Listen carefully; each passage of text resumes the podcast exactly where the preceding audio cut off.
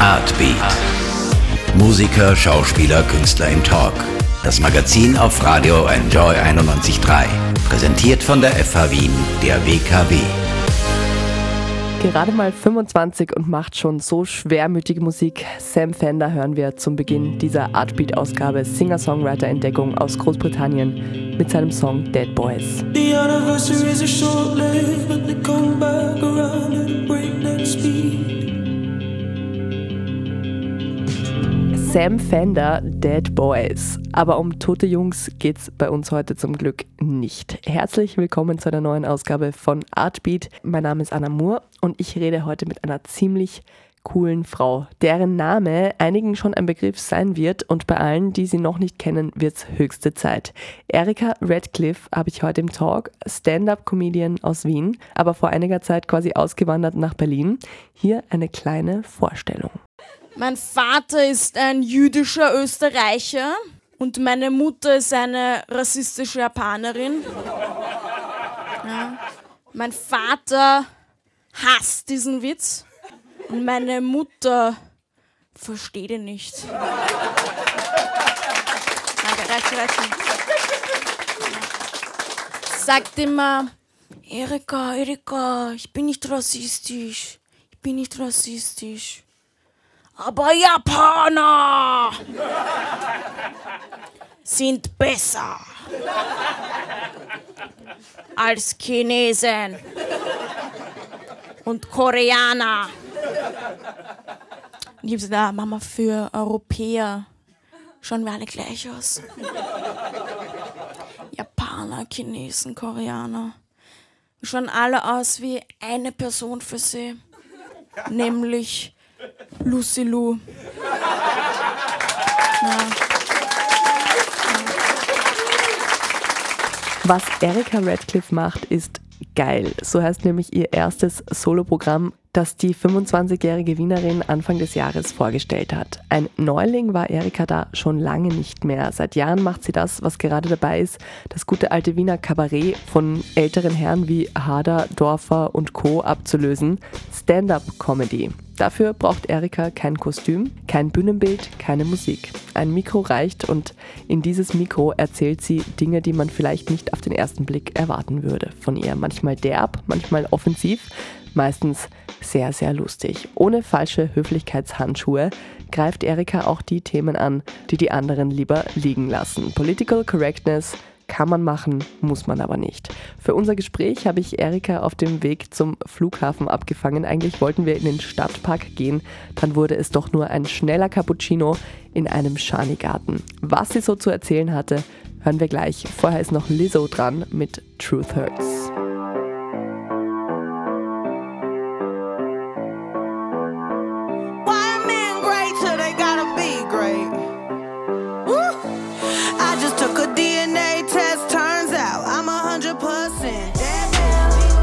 Sonne scheint, die Vögel zwitschern und ich sitze mit Erika Radcliffe äh, in einem Café bei Wien Mitte. Warum genau hier? Weil die Erika nämlich gleich danach in den City Airport Train hüpft und zurück nach Berlin fliegt für einen Auftritt, den sie heute Abend hat. Erstmal hallo, liebe Erika, und äh, danke, dass wir das Interview trotzdem irgendwie noch reinquetschen konnten. Ja, hallo. Ähm, du hättest auch sagen können, dass wir im Stadtpark sind. Also das wissen die Leute ja nicht. genau. Ja, ich freue mich, dass ich hier bin und ja, danke. Dein erstes Soloprogramm Geil hast du im Februar, glaube ich, in Wien vorgestellt. In Berlin äh, machst du aber so viele Mixed Stand-Up-Shows und bist auch beim äh, TV-Format Stand-Up 3000 äh, dabei von Comedy Central. Dem Ganzen entnehme ich jetzt, dass du relativ viel pendelst momentan wahrscheinlich, oder? Ja, also momentan ist es echt schon absurd, weil ich, äh, ich fast so jede Woche hin und her fliege und das ist halt für die Umwelt scheiße und ja, aber Nachtzug will ich auch nicht fahren, keine Ahnung. Ich habe das ganz lange gemacht. Ich habe ganz lange in Berlin gelebt und ich bin äh, dann immer mit dem Bus äh, nach Wien zurückgefahren. Ist nicht super angenehm, aber kostet urwenig. Bist du mit dem Nachtbus oder? Ja, also keine Ahnung, also das würde meinen Schlaf so fertig machen und dann, äh, ich arbeite auch noch immer Teilzeit. Das heißt, wenn ich dann, also das wird dann, dann will ich überhaupt nicht zum Schlafen kommen. Also also wenn du viel unterwegs bist, äh, im Flieger, im Bus zum Flieger oder äh, keine Ahnung, zum, im Zug zum Flieger oder zurück, sammelst du da Material für das, was du dann auf der Bühne erzählst oder eher nicht? Also ich versuche im Zug meistens zu schreiben etc., aber es ist ich bin, also es ist dann schwer zu konzentrieren und ich glaube immer, dass irgendwie mal meine Notizblöcke anschaut, was völlig deppert und erotisch ist, weil warum sollten sie sich dafür interessieren?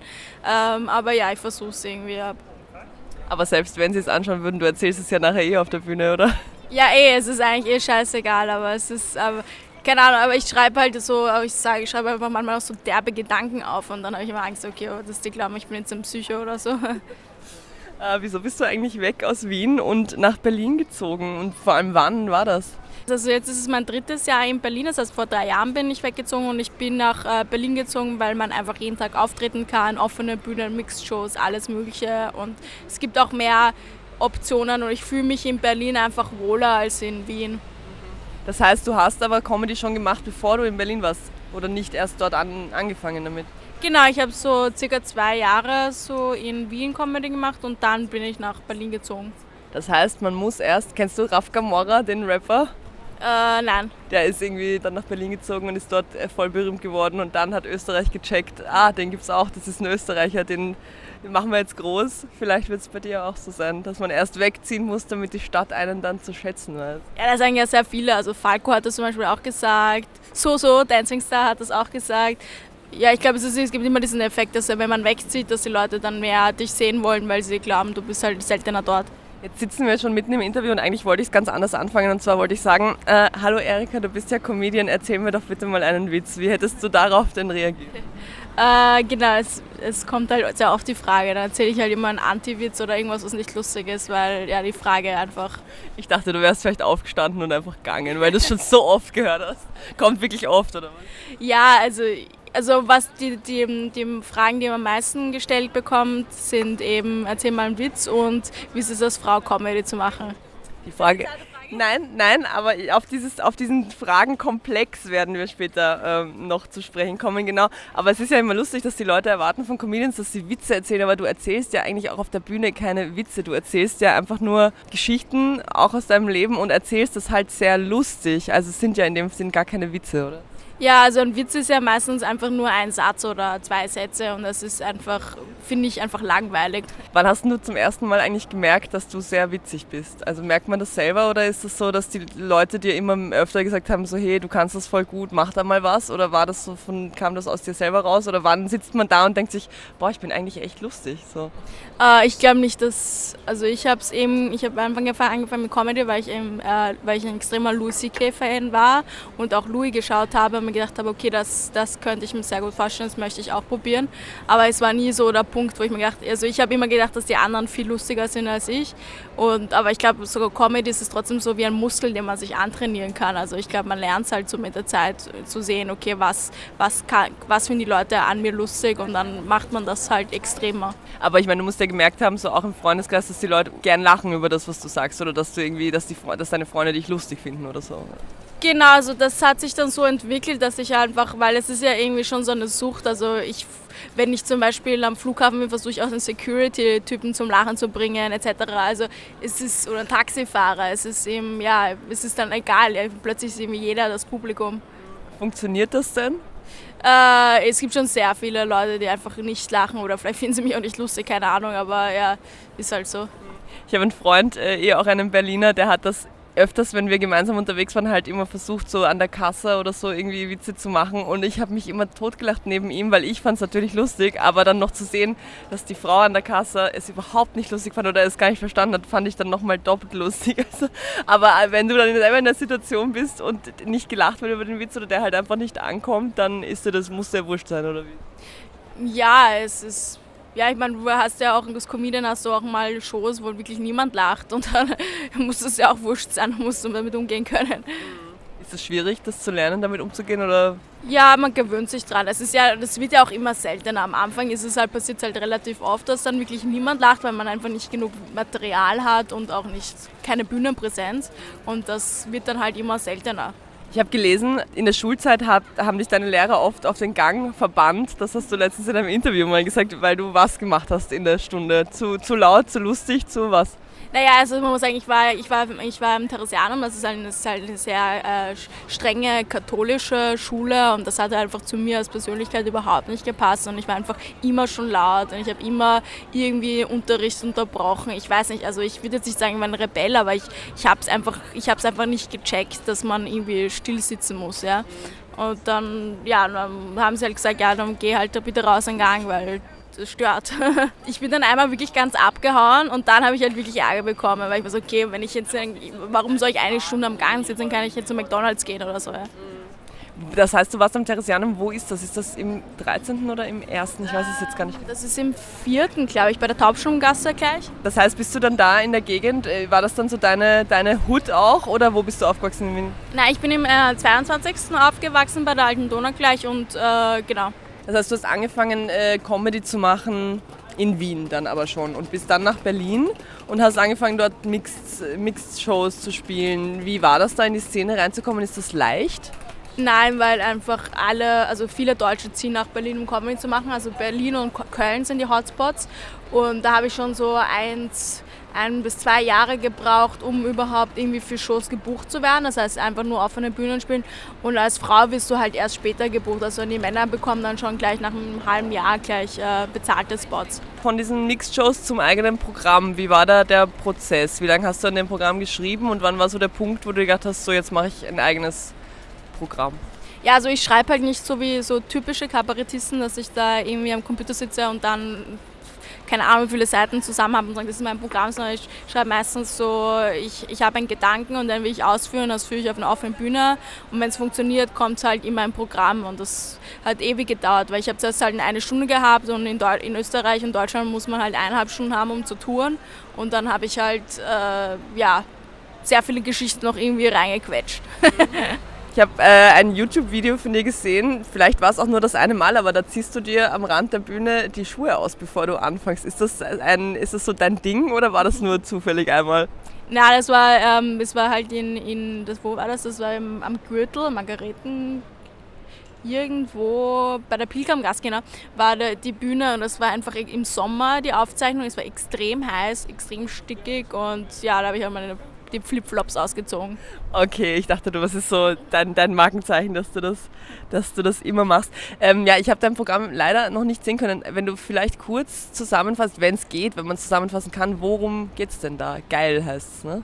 Genau, es ist geil und ich erzähle einfach so, sehr viele Geschichten sind darüber, wie ich aufgewachsen bin, über meine Eltern, über ja, wie meine Kindheit ein bisschen war und dann sehr viele Dating-Stories, wie ich in Berlin gedatet habe, auch über meine Beziehung. Ist das wirklich alles autobiografisch oder ist es so offen für Interpretation oder nimmst du da manchmal auch Sachen dazu, die, die nicht dir selber passiert? Also ich glaube, so ein winziger Kerl ist wahr und der Rest ist erfunden.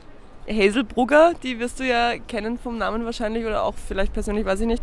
Äh, junge Comedienne aus der Schweiz wird ja oft als die böseste Frau der Schweiz bezeichnet. Wäre das für dich äh, cool, wenn man dich als die böseste Frau Österreichs bezeichnen würde? Könntest du damit gut leben? Nein, ich finde das auf jeden Fall gut, weil äh, ich versuche, also ich finde es auch böse Comedians einfach lustig. Ich finde es lustig, wenn Leute einfach alle ein bisschen fertig machen, weil es verdient ja eh jeder.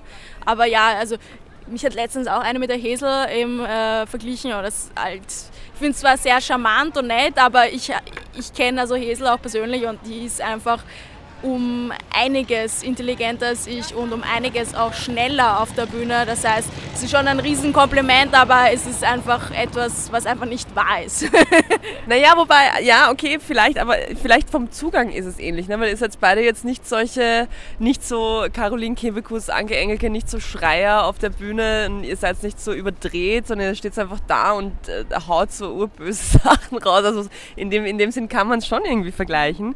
Ähm, Fakt ist, du greifst ja auf der Bühne schon auch Themen auf, an die sich nicht alle rantrauen. Also da geht es um Rassismus, da geht es um Pornos teilweise, da geht es um, um Feminismus und äh, eine Beschreibung, die ich gelesen habe von dir im Netz, äh, die man findet, lautet, du schaffst den Spagat zwischen Trash und Tiefgang. Ähm, und wenn man sich so ein paar Sachen von dir anschaut, dann merkt man, du, du kümmerst dich jetzt nicht viel darum, was man sagen darf und was man nicht sagen darf. Aber äh, ich habe letztens gelesen in einem Interview, dass du doch gesagt hast, manche Dinge würdest du nicht sagen. Also hast du da so ganz individuelle Grenzen, wo du nicht drüber gehst und wo sind die? Äh, ich habe schon irgendwie persönliche Grenzen, aber die werden immer wieder weiter ausgeweitet. Also es liegt einfach daran, dass du immer versuchst, neues Material zu entwickeln und am Anfang hast du dir gedacht, okay, darüber würde ich nie reden und dann hast du aber schon über alles andere geredet, also traust du dich dann doch über diese Grenze. Aber ja, das, deshalb finde ich, was auch nochmal die Frage? Also Ob, wo, die, wo die Grenzen für dich wären oder was momentan die Sachen sind, wo du nicht hingehst in, dein, in deiner Comedy? Ja, also ich finde ich finde so manche äh, Schimpfwörter oder also wenn es um Minderheiten geht, also wenn man die zum Beispiel Wörter wie Kanake oder Neger, ja, das sind so Dinge, die, die ich nicht sagen würde. Ich habe schon einmal Kanake gesagt und dann, ich mir, da hatte ich ein Gespräch mit jemand anderem und gemeint, ja, das geht eigentlich nicht, weil du, gehörst, du bist für eine Asiate, aber du gehörst nicht zu der Minderheit. Also das wäre eigentlich nicht okay, das zu sagen. Und dann habe ich mir gedacht, okay, dann vermeide ich das Wort, das muss ja nicht sein. Gibt es eigentlich Sachen, die du äh, in Berlin auf der Bühne oder in Deutschland auf der Bühne sagst und in Österreich nicht? Jetzt gar nicht, äh, weil sie irgendwie politisch unkorrekt sind, aber weil die Leute nicht drüber lachen. Also gibt es da Unterschiede? Ähm, so Berlin und Wien finde ich vom Publikum her sehr ähnlich. Wien mag noch mehr dunkle Sachen, mehr dun äh, krasse Sachen. Aber so Land- und Stadtgefälle ist halt ziemlich extrem. Also, also ich vor mir, also ich habe, ich spiele mein Programm ganz anders am Land als jetzt in der Stadt. Braver dann, oder was? Ja, braver, ich lasse ein paar Wörter aus, ich umschreibe Dinge, ich bearbeite das Publikum mehr, ja.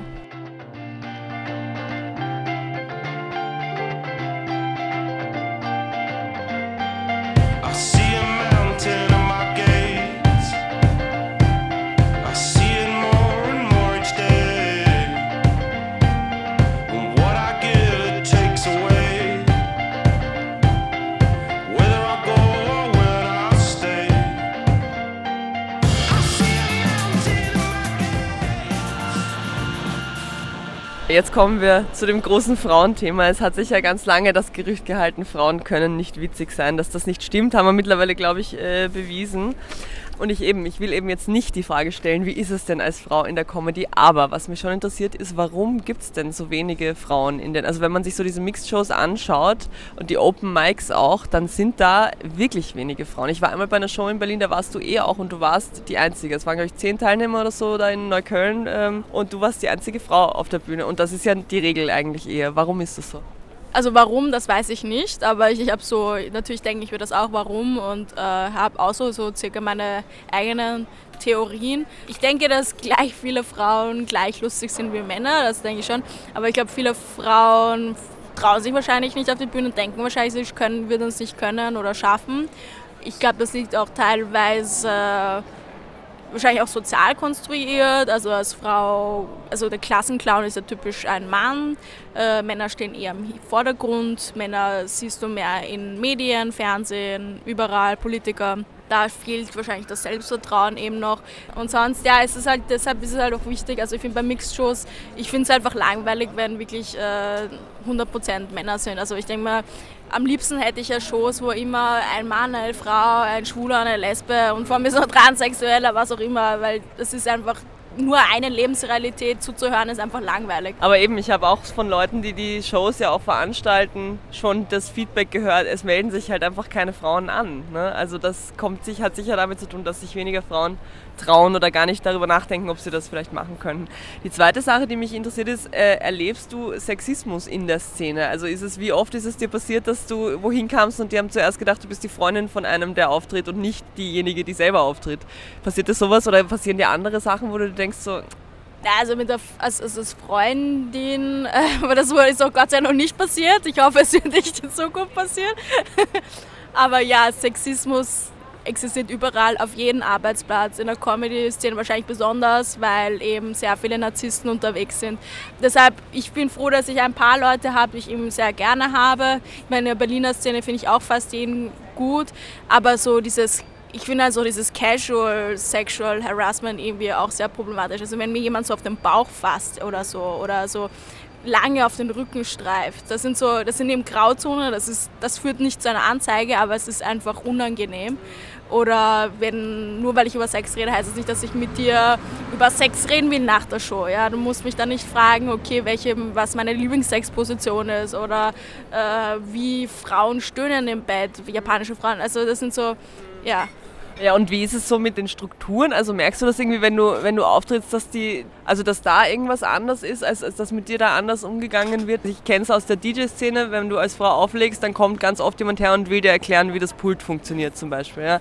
Das gibt es jetzt in der Comedy-Szene nicht, aber gibt es was anderes, was damit vergleichbar wäre? Also dass sie dich einfach nicht für voll nehmen oder ist das mittlerweile eh schon normal? Also am Anfang wird man sicher noch belächelt, betätschelt und vielleicht auch so Geratschläge gegeben, weil ich will wirklich nicht alle Männer verallgemeinern meine, es ist wirklich so, ich würde sagen, so jeder Zehnte ist ein Arschloch.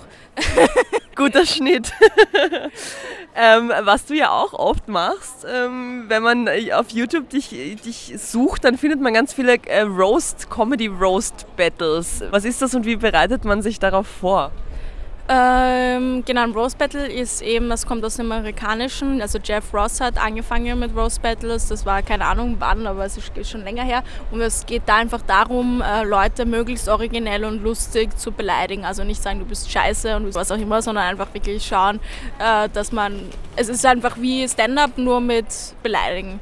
Und du hast dann immer einen Partner oder, oder einen Abend lang oder wie ist das? In äh, Deutschland ist es meistens so, dass du nur einen roastest und in Österreich, glaube ich, in Wien habe ich, war ich ja gestern, vorgestern beim Roast und da haben wir, hat die eine Person dann alle geroastet immer. Okay, wie bereitet man sich darauf vor? Da muss man ja dann schon teilweise sehr persönlich fiese Sachen zu dem anderen sagen. Ne? Also ist das dann schon auf die Person bezogen oder nimmst du da einfach irgendwelche Beschimpfungen und setzt dann halt den Namen von demjenigen ein, den du da jetzt gerade betteln musst? Du musst dich halt wirklich vorbereiten. Also ich habe dann wirklich auch recherchiert, die Länder von den, von den Leuten, woher sie kommen, habe ich auch recherchiert. Facebook, Google, Instagram. Äh, also man muss sich da wirklich hinsetzen und dann stundenlang das zusammenschreiben und auch mit anderen Leuten erproben. Gewinnt diese, diese Roasts dann jemand? Es kommt darauf an, also in Berlin gibt es immer einen Gewinner und in Wien gab es diesmal keinen Gewinner, weil auch Genau, es war nur der Roast of, äh, of Soso, das heißt, es war nicht nur eine, ein Roast für eine Person gedacht. Ja. Womit machst du die Leute da fertig zum Beispiel? Also mein Lieblingsroast jetzt momentan von mir ist, äh, also ich habe ja David Stockenreiten habe ich geroastet für Comedy Central. Das ist so einer, der hat so ein bisschen so eine Beinlähmung. Also ich glaube, das eine Bein funktioniert nicht so wirklich. Da habe ich gesagt, dass ähm, äh, David so viel raucht, weil er will sein zweites Bein auch noch verlieren. Ja, so viel zum Thema böseste Frau Österreichs. Ähm, was du aber noch machst, ist äh, Kurzfilme, oder? Also ich habe zumindest auf YouTube, äh, auf deinem Kanal findet man einen Kurzfilm und auch eine Webserie. Der Kurzfilm heißt Berlin Arschloch, die Webserie heißt Berlin ist ein Arschloch. Was hat es damit auf sich? Was ist es so schlimm in Berlin? Ähm, ja, also so ich mache halt diese ganzen YouTube-Geschichten, weil ich einfach lernen will, mehr halt zu schneiden, Videos zu produzieren etc. Und es ist auch so ein bisschen ein Fuck you an alle, so ihr seid alle Arschlöcher und Berlin ist auch ein Arschloch. Also es ist ja aber der, der Film, der dauert 15 Minuten, der ist ja gar nicht mal so lustig. Der ist also im Sinne von, er ist eher tragikomisch. Äh, man sieht da so ein bisschen aus deinem Leben, ich weiß nicht wie autobiografisch, aber du pflegst da, also du machst Comedy, du lernst jemanden kennen und äh, als Arbeit pflegst du da eine Frau, die im Rollstuhl sitzt das ist eigentlich voll tragisch. Die will sich die ganze Zeit umbringen, die Frau. Und du sagst ja immer, es wird schon besser, es wird schon besser. Ähm, und ja, generell ist so die, die, die Stimmung auch in der Webserie vielleicht so ein bisschen gedämpft. Ist das so diese Berlin-Mut? Weil in Berlin kann man ja recht gut depressiv werden oder Berlin ist auch sehr deprimierend im Winter zum Beispiel. Oder ist es einfach die Erika-Mut? Ich finde so dieses Deprimierende auch ziemlich lustig. Also ich war ähm, also es ist ur-narzisstisch, um jetzt mal einen Kurzfilm zu reden, aber ich fand es einfach so lustig, diese, diese alte Frau, die im Rollstuhl gespielt hat, das ist so eine Schauspielerin und die war, die war ein bisschen crazy. Und wie sie dann so gespielt hat, diese wie eine Frau im Roll, ich habe mich so abgehaut einfach beim Drehen, wie sie dann sagt, ich hasse dich, ich hasse dich. Und das war einfach für mich lustig. Also das war, ja. Aber ja, ich bin schon so ein Opfer im Film, aber ich habe mir gedacht, ja, es ist halt so vieles, was ich mache, ist einfach so trash, billig und dann habe ich mir okay, ich will jetzt mal irgendwas, ein Drehbuch schreiben und ich habe mit, mit meinem Lehrer damals das Drehbuch zusammengeschrieben etc. Also es war schon sehr viel Arbeit dahinter. Ist das auch was, worüber du nachdenkst, so Schauspielen? Äh, ja, ich mache schon äh, relativ oft Castings etc. Es ist jetzt nicht unbedingt meins, aber ja, wenn Leute mich sehen auf der Bühne und sagen, ja, ich habe bisher eine Serie, bist du da nicht mitspielen? Natürlich, weil es eine gut, gute Möglichkeit. Ich nicht nein. Ein sehr lustiges Zitat von dir ist, du schaust gerne in angeekelte Gesichter. Gilt das jetzt nur für dein Publikum oder machst du das bei Freunden auch? Also erzählst du, probierst du deine Witze an Freunden vorher aus oder kriegen die, kriegt die nur das Publikum? Also bei den meisten Freunden von mir bin ich schon eher gedämpft. Also die versuche schon nett zu sein. Aber ja, aber wenn so das, das ganze Publikum angeekelt ist, schon, es ist schon lustig, weil ja, weil du denkst ja, okay, wahrscheinlich denkst du, okay, das ist die kleine Asiate, erzählt jetzt hier irgendwas über IT und dann erzähle ich irgendwas Urgrausliches. Ja. Ich würde nicht, ich würde nicht auf die Idee kommen, dass du jetzt irgendwas über IT erzählst. Aber gut, ähm, wie wichtig ist dir eigentlich, wenn du jemanden kennenlernst, also jetzt sowohl im romantischen als auch im platonischen Sinne, was das, was für ein Humor die Leute haben? Ist das enorm wichtig oder ist das, kann man da auch drüber wegsehen? Ich glaube, es ist einer der wichtigsten Dinge, weil ich glaube, du warst dich auch schon mal auf ein Date, wo einfach die Chemie nicht gepasst und du hast dann irgendwie noch versucht, Witze zu reißen und also einfach nur ein totes Gesicht bei ihm. Ähm, ja, also viel Lachen in der Beziehung ist extrem wichtig, weil ja, sonst geht man, geht man sich einfach auf, der, auf die Nerven dann nach einer Zeit lang. Ja. Mhm. Worüber ich mich sehr amüsieren kann zum Beispiel, ist äh, die Namen von Comedypreisen. Ich weiß auch nicht, wer sich das immer ausdenkt, aber wenn man sich so durch die Kabarettpreise, die es gibt, äh, googelt, dann findet man irgendwie sowas wie die goldene Sicherheitsnadel oder der kleine Nussknacker oder was auch immer. Du hast bekommen 2017 den, äh, wie hieß er, Kleinkunstvogel, Grazer Kleinkunstvogel. Wo steht der? Bei dir in Wien oder in Berlin? Der steht in Berlin und da ist mir halt danach sofort auf den Boden gefallen und jetzt steht er einfach in zwei Heften irgendwo in einer Ecke. Okay, dann erübrigt sich jetzt die Frage, was bedeutet dir dieser Preis? also der Preis persönlich hat mir ganz ehrlich nicht so viel also bedeutet mir nicht so viel, aber in Österreich bringt das halt viel. Also Im Sinne von, du wirst dann mehr gebucht oder das, es wird auf jeden Fall überall, wo man über dich liest, wird das erwähnt. Ne? Ja, ja, also, ja, also Österreich ist halt so ein Land, wo die fahren auf, ab auf, auf Doktortitel, Mastertitel, Preise, es ist, es ist geil für die. Und in Deutschland ist es gar nicht so in Deutschland ist es sicher auch so, also wenn du irgendwie, aber es ist halt weniger. Also du sagst, also in Österreich sagst du sehr oft, ja, der Herr Magister oder der Herr Doktor. Ja, und ich denke mal so, der Herr Doktor bestellt gerade einen Kaffee, ist mir scheißegal, ob er ein Doktor ist. Ja. Äh, bevor ich dich jetzt zum Flughafen fahren lasse, damit du deinen Flug nicht verpasst später, ähm, erzähl mal, was steht jetzt so an? Also du machst jetzt erstmal Sommerpause und wann sieht man dein Programm dann wieder in Wien? ab Oktober war es, glaube ich, ja. Äh, Oktober, November, Dezember gibt es monatlich äh, Termine auf erikaredcliffe.com. Und äh, eine neue Webserie ist auch in der Mache, irgendwas mit In Bed with Erika. Da habe ich jetzt zwei Folgen gesehen. Geht das weiter? Genau, ich bin gerade im, äh, ich schneide gerade die dritte Folge. Äh, ja, also es ist halt ureinfach zu produzieren und deshalb, ich muss halt immer ein paar Videos mal machen und deshalb mache ich das jetzt mal und ja da lädst du dann immer andere Comedians ein unter deine Bettdecke und äh, dann wird da ja, geredet. Genau. Okay. Sehr lustig. Vielen Dank, Erika, fürs Interview. Danke. Zum Schluss darfst du dir jetzt natürlich wie alle unsere Interviewgäste noch ein Lied wünschen. Was würdest du denn gern hören? Irgendein Lied vom neuen Album von Tyler the Creator. Four, four, four, four. Beck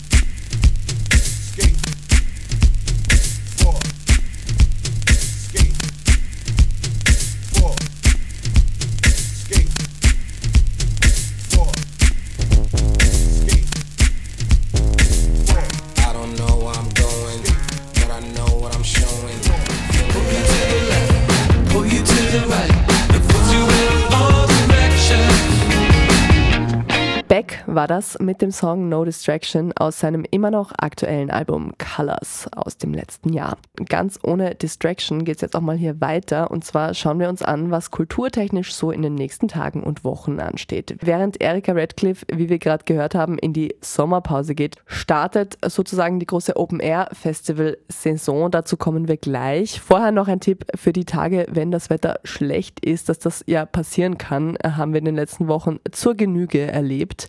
Auch im Frühsommer kann in Wien das Wetter furchtbar sein. Wo geht man dann hin? Richtig ins Kino. Und da kann man sich zum Beispiel den neuen Film von Jim Jarmusch anschauen. The Dead Don't Die. Der allererste Zombie-Film von Jim Jarmusch. Einen Vampirfilm hat er ja vor ein paar Jahren schon gemacht. Jetzt sind also die Zombies dran. Und es geht um einen kleinen Ort namens Centerville, in dem eines Nachts die Untoten aus den Gräbern aufstehen und die Provinzpolizisten aus diesem kleinen Örtchen, müssen sich dann mit denen rumschlagen. Die Besetzung besteht, wie bei Jim Jarmusch ja immer, aus lauter Superstars und alten Bekannten. Bill Murray ist natürlich dabei. Äh, außerdem Adam Driver, Tilda Swinton, Iggy Pop, Tom Waits. Mit all denen hat Jim Jarmusch öfters schon gedreht. Dazu kommt diesmal auch noch zum Beispiel Selena Gomez. Die ist auch beim Cast dabei von The Dead Don't Die. Sicher ein herrlich skurriler Film, den man sich ab dem 13. Juni im Kino anschauen kann wenn es regnet. Wenn es nicht regnet, dann kann es natürlich nur eines geben. Raus, raus, raus. Es ist Open-Air-Saison, Festival-Saison in und um Wien. Seit dem 1. Juni und noch bis zum 23.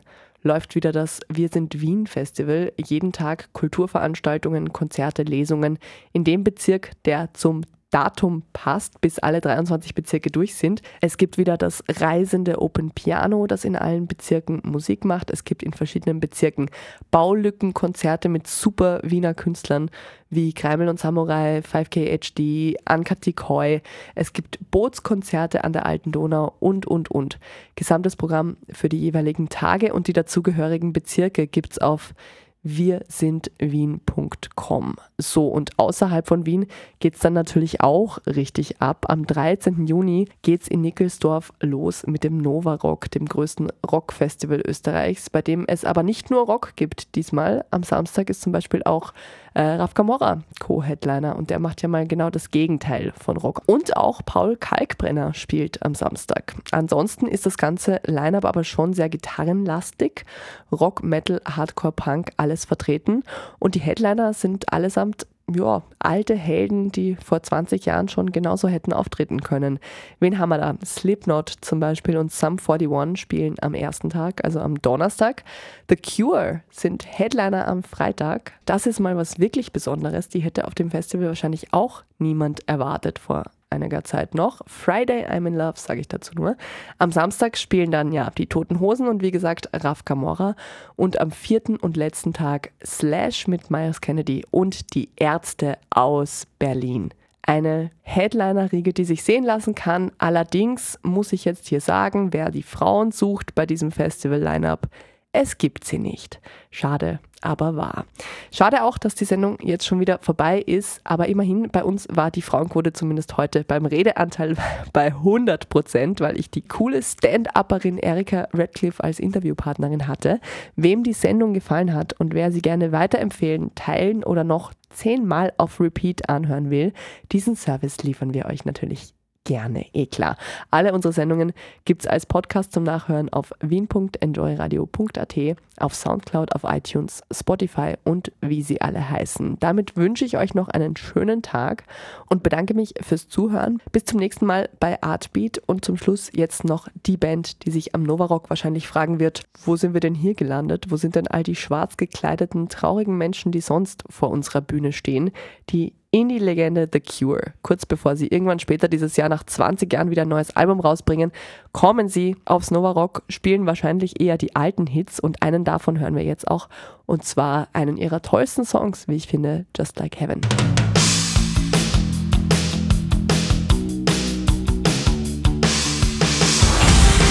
Artbeat, das Kulturmagazin auf Radio Enjoy 91.3.